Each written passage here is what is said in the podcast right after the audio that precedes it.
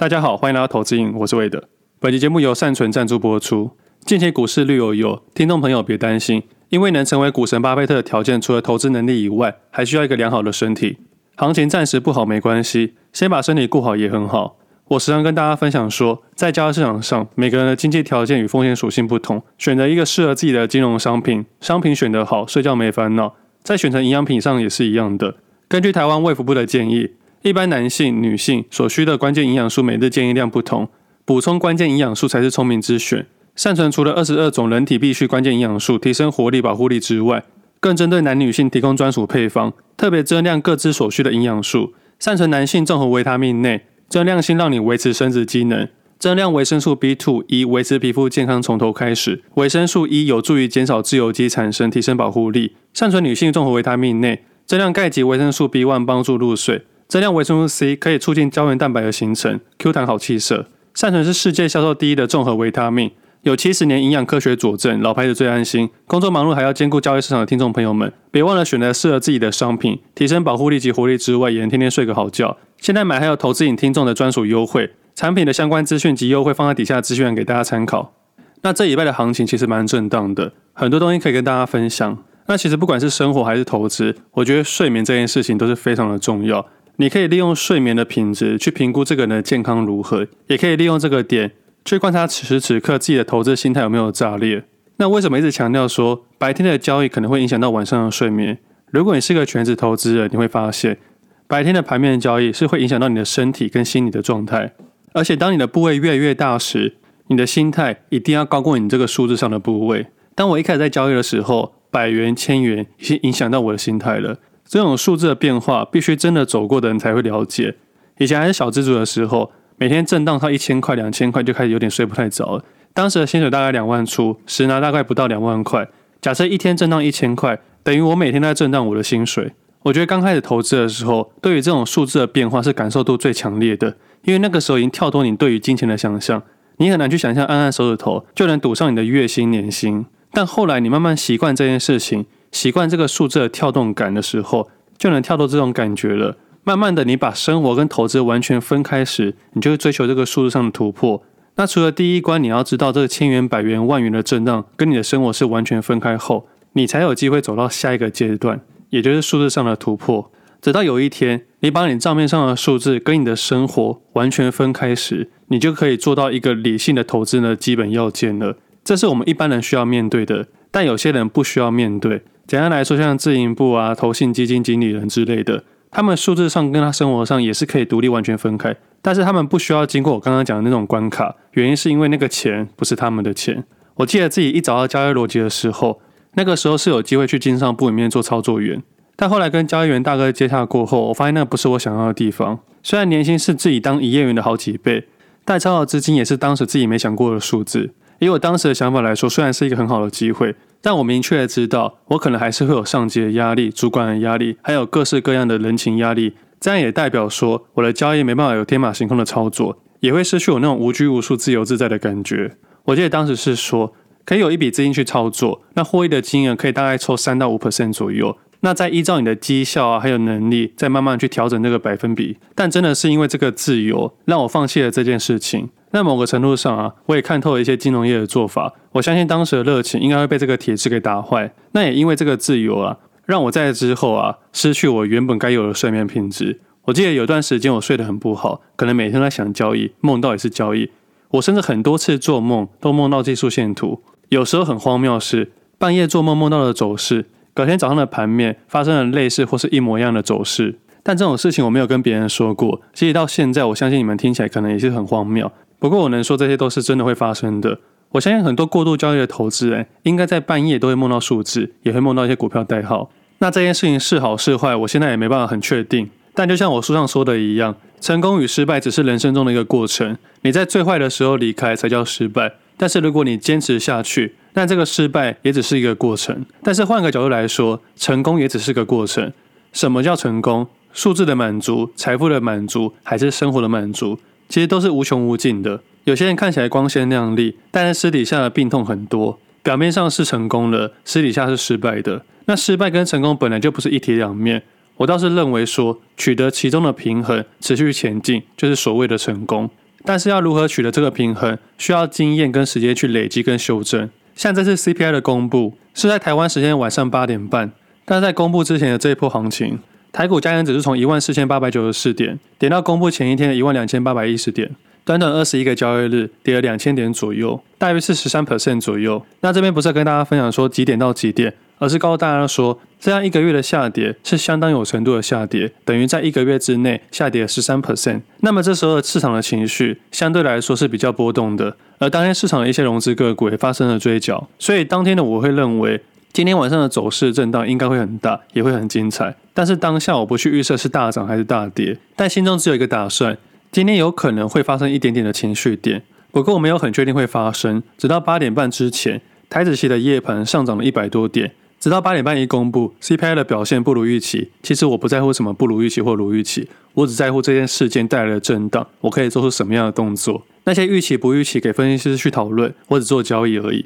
而当天的走势是这样子。先上涨一百点，接着下跌两百点左右。那不只是台指期夜盘，国际股市的欧股也是急杀。市场应该在静待说美股开盘的表现如何，直到美股一开盘，市场上的情绪出现了，美股四大指数直接开低，不只是道琼、s m p 五百、纳斯达克跟费城半导体。那除了道琼以外，其他三大指数都直接破底。但是事实上啊，原本就破底了，只是缓缓的破底。而带上今天的情绪的话，市场价格是直接开低。那以我的经验来说，这代表市场有些情绪了。那每当情绪发生的时候，我就会开始试单。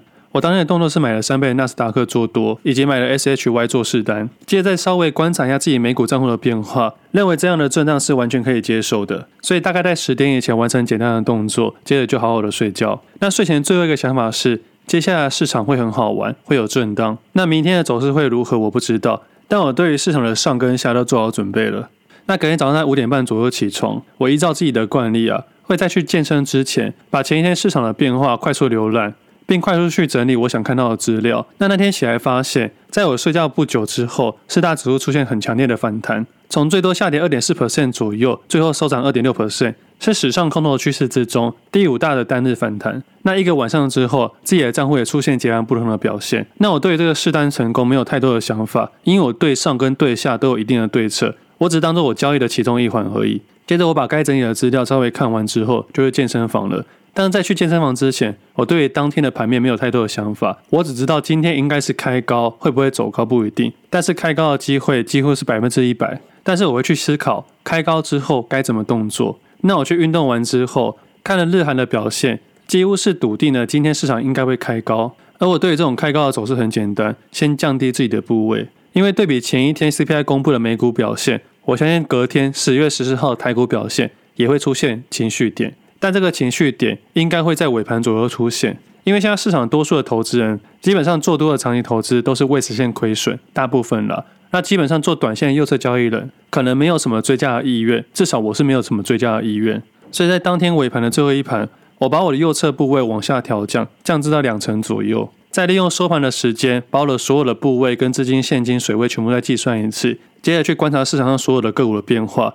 也因为这样，每一次的关键整理，让我在大多时候的盘后对市场都没有太多的想法。因为既然是一个对上跟对下都有一定的准备，那么对这个市场的走势不会有期待，只有对市场要如何获利才会有期待。在此时的位置点，多空都可以，但是这个都可以才是最难的。这时候积极做空是相对危险，但是这个位置点积极做多也是相对危险。如果出现极端的变化，空间的优势需要用时间去换取，但是这时候市场其实是要给你第三个选择：耐心等待。我知道现在很多人在猜多猜空，有些人在猜点数，有些人在猜走势，但基本上现在市场目前啊，除了前一波餐饮类股已经下滑了，那这几天比较市场有热度的就是面板类股跟记忆体。但此时此刻的我对这两个类股是没有太多的兴趣，因为市场多数的投资人对于追价的力道还没有太多。这些个股的走势啊，比较像是反弹的走势。与其说它是右侧交易人的追价手法，不如说是这一波下跌行情之中这些个股的加码摊平动作。这是我目前现在的想法，也是我自己主观的决定，可能会看对，可能会看错。但如果这笔交易没有参与市场，就不必去认错。交易本身就是这样子，再怎么评估都没有意义，只有把钱放进去，这个游戏才开始。当你不把钱放进去，这个股价的走势对交易者本身没有任何意义。以近期盘面的观察来说，已经大概有二十几天没有观察类股了。即使是上礼拜连续有四天，十一、十二、十三、十四都没有观察类股。我觉得我现在想法很简单，就是我忍得越久，赚得越多。但要忍到什么时候出手，才是交易的精髓。第一笔的试单我试了，那接下来就看今晚美股的表现，以及明天开盘的表现。所以基本上现在的想法是，试了一笔的市场情绪，但是没有太大的追加的意愿。假设市场在我那天进场那一天是一个止跌点的话，那么我会慢慢建立我的部位。假设市场在接下来持续破底或快速破底的话，我对我的试单部位不会有太多动作，反而是在快速下跌的时候，会用衍生性金融商品去敲大我的优势。不过听到这边的听众朋友要特别去理解这件事情，这是一个非常危险的动作，不太适合多数人去使用。那如果只是一个一般的投资人，我会反而会认为你等待一周之后再看行情的变化。这礼拜三是台指期的结算。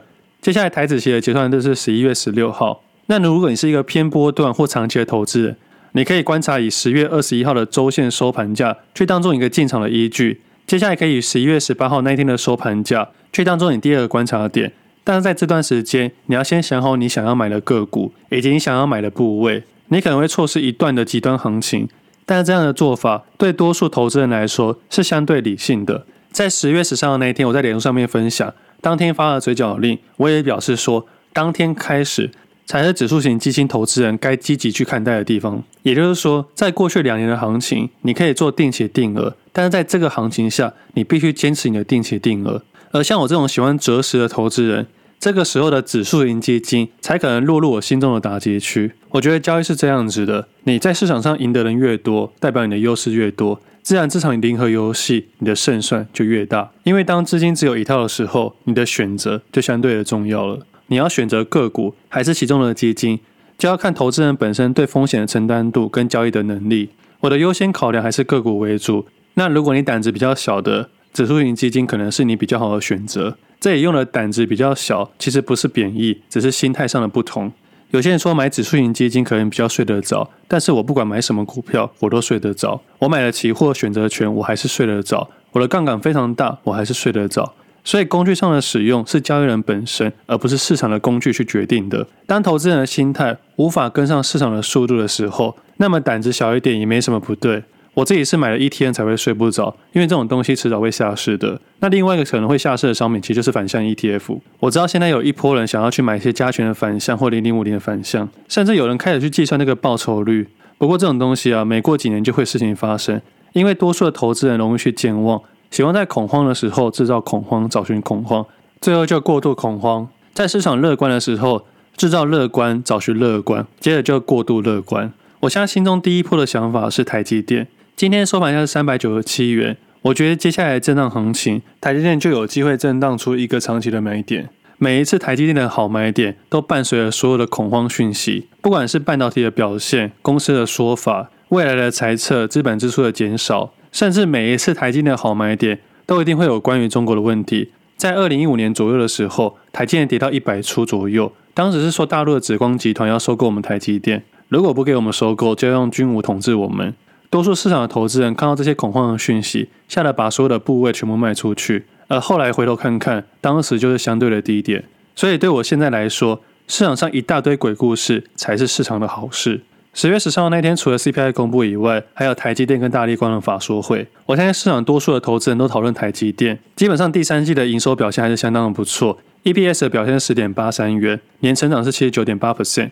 季成长大概十八点五 percent，但基本上都达到市场分析师的预期以上。那以技术平台来看，智慧型手机大概还是占四十一 percent，高效能预算三十九 percent，主要的营收占比还是在这两大上面。那第四季的预期啊，营收介于美金一百九十九亿到两百零七亿元之间，季成长大概零点四 percent。那这次营收获利表现有蛮大的部分是汇兑收益，跟以往来说的表现是有蛮大的不同。那其他我还有关注的两个重点，就是下修资本支出到三百六十亿美元，以及台积电也表示啊，库存在 Q 三达到高峰，Q 四的库存开始修正。库存修正会影响到二零二三年上半年的产能利用率，下半年才会回升。所以台积电的说法，明年下半年应该会表现非常的好。那对于投资人来说，应该不会想要等到下半年都确定之后才打算投资。那如果我是一个愿意投资台积电的投资人，我会从今天开始到明年第一季以前找到我想要的买点。在市场差的时候买进才叫投资。所谓的基本分析，其实就是现在才要去考验你的实力，而不是股价涨了一大波之后，大家才在复制来复制去。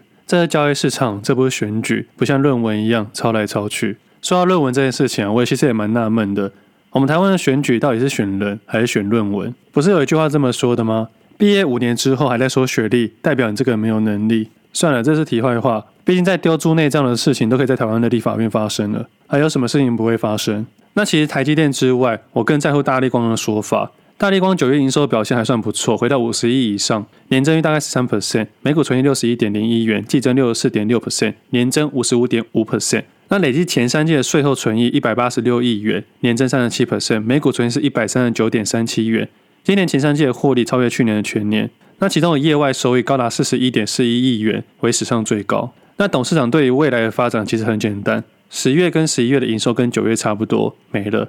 每次对于大立光的法说会，觉得特别有趣。董事长对于市场的说法都是干脆利落的。不会过度去预期，不会乐观，不会悲观，看数字去说话。客户要什么我就做什么。那对于大立光的解读，我的想法是，大立光对于接下来的行情没有持续看坏，反而是一个持平的动作。而且在二零二三年的下半年会有新产品表现。那看完后，我的想法是，台积电跟大立光对于明年下半年的表现，可能都是偏看好的状态。所以如果要投资大立光的话，我也会从现在到明年第一季以前找到适合的买点。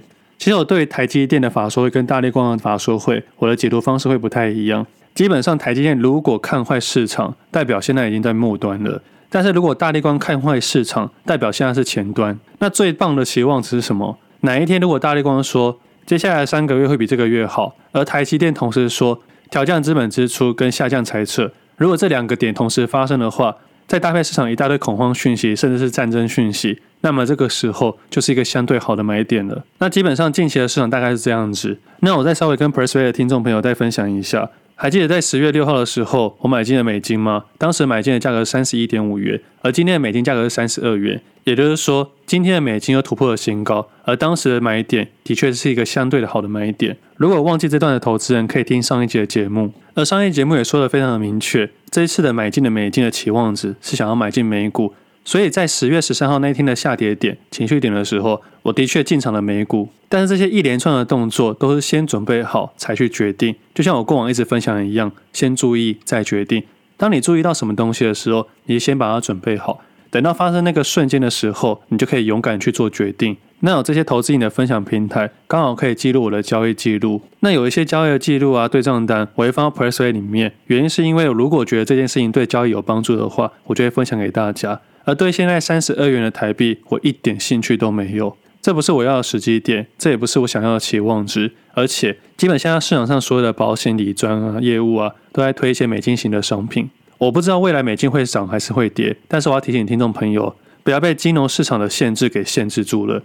不要在未来坏行情有好股价的时候，手上没有任何现金可以去买进。不要被市场的话术把那些产品、商品变成你人生的必需品。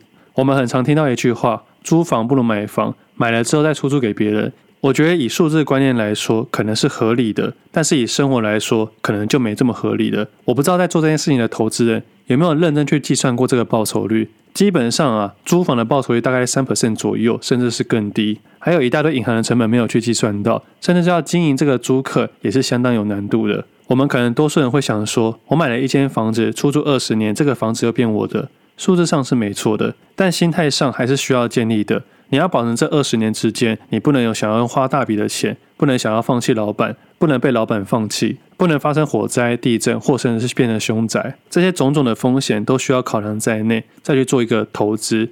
但是你在投资的那个瞬间，买房多数人还是使用杠杆，那这个杠杆比例要拿捏好，不要过大，否则如果像美国这样升息的力道的情况下，这些房子可能变成法拍屋，那投资客也不用担心。如果变成法拍屋的话，会有一大堆建商抢着去买，接着再包装、再包装、再把它卖出去，再做一个无限循环，让你过度杠杆，让你爆掉。接着爆掉之后，再用法拍屋的市场把它买回，再给房仲再重新卖出。大概做法是这样子。所以租不如买，是真心建议，还是行销话语呢？投资人一定要理性去判断。那刚刚聊到美国房贷利率，现在美国房地产有比较明显的下跌，房贷利率来到七 percent 左右。今年目前已经升息了十二码，相较之下，台湾现在还在两码。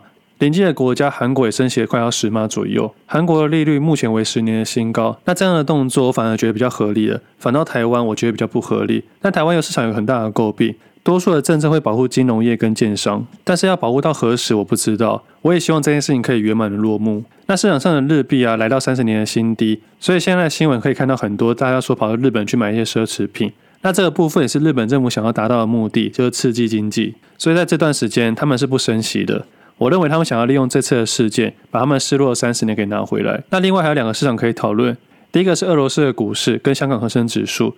俄罗斯股市回到战争时的低点，那日本股市呢，靠近二零零八年的新低点。也就是说，现在如果有香港的网红推荐指数型基金的分享，如果教投资人要无脑的投资，现在正面临十四年的时间成本加上资本市场的亏损。这也是指数型配置的投资人需要面对的课题，要不要为过去的懒惰或无脑的方式去付出相对应的代价？这是他们必须面对的课题。也不要用事后论来说，香港本来就怎么样而怎么样，股价本来就会下跌。就像我一直以来分享的，价格才是真的，其他的策略都只能修正。如果过度依赖某一只个股或某一个方式，就无法因应金融市场的变化而去变化，而愿意去接受这个变化的投资人，在未来的市场里面才可以持续去生存。那最后，对于市场上的想法，有稍微观察到一些个股，但是还没有很明确的想法。但是我会利用接下来的震荡行情，去做一些期货选择权的操作变化。在个股上面，我也会利用接下来的震荡行情，筛选出股票市场中适合注意的新活水，而不是跟着市场现在恐慌的讯息，跟市场震荡的情绪而去溺水。反正总而言之，投资人要记得一句话：设计自己的投资游戏。毕竟在未来的日子里面，你们会常常听到一句话。跌破专家眼镜，而我们身为投资人、交易者，这些人的眼镜根本一文不值。我们做好自己的交易就好。那其实，在近期有一些感触，我觉得我们的人生在三十岁过后就要面对生老病死。我相信在三十岁以前对这件事情没有特别的感触，但是在三十岁过后会特别有感触。身边的朋友开始有生小朋友，自己的父母开始变老了，自己的身体也会出现一些病痛，那也会渐渐发现死亡离我们这么靠近。我最近身边刚好遇到这样的例子，死亡真的就在一瞬间。但我也会去思考，死亡之前我们做了什么才是最重要的。还记得在两周之前，我分享我去玩水翼，而当时的教练在这段时间过世了。我还记得他在教我水翼的时候，他跟我讲过一句话，他说他年纪大了，能玩一天是一天。没想到在我回来没多久，他就过世了。我对这句话的印象很深刻。因为我发现他是一个非常有热情的人，他几乎是每一天都燃烧自己的生命。那最后也在海上面离开了。那离开的原因是心肌梗塞。就在那么一瞬间，他身边所有的亲朋好友的生活，都出现了极大的变化。我相信多数人都万万没想到他会离开。不过啊，死亡就是在这么的一瞬间。这件事情又让我有很多的启发。在跳回交易市场里面，眼前这些跳动的数字是我们人生的目的，还是它只是我们人生的一个过程？还记得当时在公司的时候，我身边有一个很亲的亲人过世了。当时在眼前跳动的数字是百万起跳，但是接到这个讯息的电话，其实还是止不住眼泪了。在考量不到三十秒之下，我就把所有的部位出清，接着直接跟经理请假，直接到医院看最后一眼。那是我人生第一次数字跟生活上的挣扎。我那个时候在位置上在想，我要继续交易，还是去看最后一眼？但当下的我感性大过于理性，所以我还是决定离开了。这算是我第一次在盘中不理性的时候，也让我今天发现，投资跟生活其实是绑在一起的。当你面对一些重大决定的时候，才是真正考验你对于数字的价值观。我们应该利用这些数字去完成我们要的梦想，而不是在死亡之前才发现我们已经被这个数字给绑架了。以现在的行情来说，我相信多数的投资人应该被市场给绑架了，做多也不是，做空也不是，就看自己的账面变化在那边上上下下的，无法做出任何动作。这也是交易市场最不愿意看到的，动弹不得。不过在这种考验之下，投资人更要去思考这条路是不是你想要走的路，而对于交易市场的热情是否还存在。如果你真的讨厌这个社会，你真的讨厌你的老板，你真的想要自己有所谓的财富自由的自由，那么这时候就要好好考验你的热情。但是这个时候去放弃，其实也不是很难看。毕竟生活的方式不是只有一种，累积财富的方式也不是只有一个。放弃交易、离开市场这件事情并不可耻，至少还可以好好活着。但是千万不要带入情绪，因为投资市场是这样子的：有人离开，就有人会想办法取代。现在或许是一个决定点，投资人可以选择结束，也可以选择一个新的开始。其实分享投资你这件事情，对我本身来说，就是想要留下些什么，留下一些价值观，留下一些想法。或许总有一天，有一段话、一个故事，可以成为你投资市场上面的一个救命绳。那这样对于我的分享，一切就值得了。有些人在八十岁离开，但是他的热情在三十岁的时候已经死亡了。不要把我们对于人生的热情，因为一个流量的话术，加上一个愚蠢的决定，把我们珍贵的时间都卖给魔鬼了。那今天分享先到这里，我们下次见，拜拜。